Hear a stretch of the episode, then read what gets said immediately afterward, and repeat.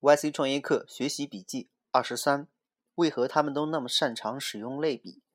作者李笑来。不知道你发现了没有？这些演讲者都特别擅长使用类比和暗喻。第三课里，Paul 使用了很多的类比和暗喻，其中令人印象深刻的有很多，比如 Customers they are like sharks. Sharks are too stupid to fall. You can't wave a red flag and for it. It's like meat or no meat.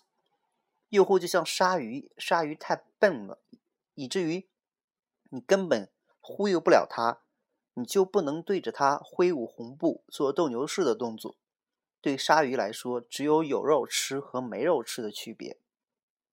第五课里，Peter Deal 也说过，All happy families are alike。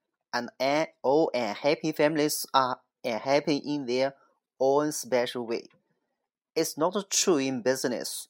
We, I think, all happy companies are different because they are doing something very unique. All unhappy companies are alike because they fail to escape the essential sameness in competition. 这个是一个反向类比。 据说幸福的婚姻都是一样的，不幸的婚姻各有各的不幸。但是在商业世界里不是这样的。我倒是认为所有幸福的公司都是不一样的，因为他们都在做不同的事情；而所有不幸的公司倒是都一样的，因为他们都没能脱离竞争的窘境。第七课里，Kevin 把新用户比作约会对象。把老用户比作婚姻伴侣。第九课里，马克·安德森把有限的投资能力比作一张打不了几个孔的卡片。第十四课里，Kath 使用了超级多的类比和隐喻。So basically, what you are doing when building a company is build an engine。开办一家公司就像打造一个引擎。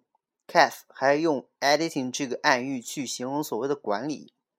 So one of the most important thing I learned at Square is the concept editing, and this is best metaphor I have ever seen in 14 years of running staff of how to think about your job.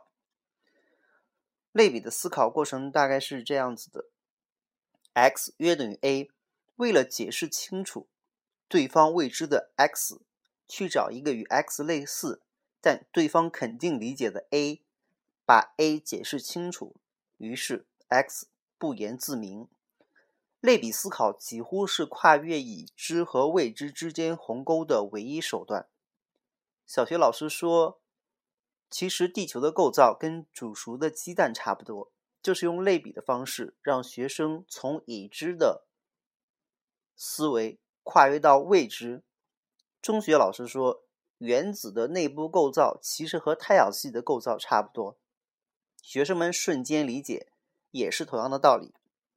仔细观察一下身边的人，其实善用类比的人是极少数，因为这是一个相对复杂的能力。第一，首先你要有足够的知识信息储备，才能在理解新事物的时候找到真正合适、恰当的那个参考物。第二，之所以能找到最恰当，不仅仅是找到最像的那个，还要仔细搞清楚不像的地方究竟在哪里，以免在传递信息的时候出现偏差。于是，创造一个精美的类类比是非常复杂的过程，所花费的精力不知道要比听着理解所需要的精力多多少倍。所以，能用精妙类比的人。比那些能理解精妙类比的人可能要聪明很多，而连精妙类比都理解不了的人就相对笨很多。这里所说的聪明和笨都是变量，不是衡量。我个人相信每个人都有足够大的成长空间，除非他自己放弃。所以我经常鼓励身边的人，只要有时间就要多看书，多看一些杂书，越杂越好，多多益善。为什么呢？因为读。杂书会大大提高一个人接受新事物的能力。阅历丰富、博览群书的人肯定拥有更强的理解能力，因为他们在遇到未知的时候，更可能迅速的在自己已知的知识中找到可以用来类比的信息。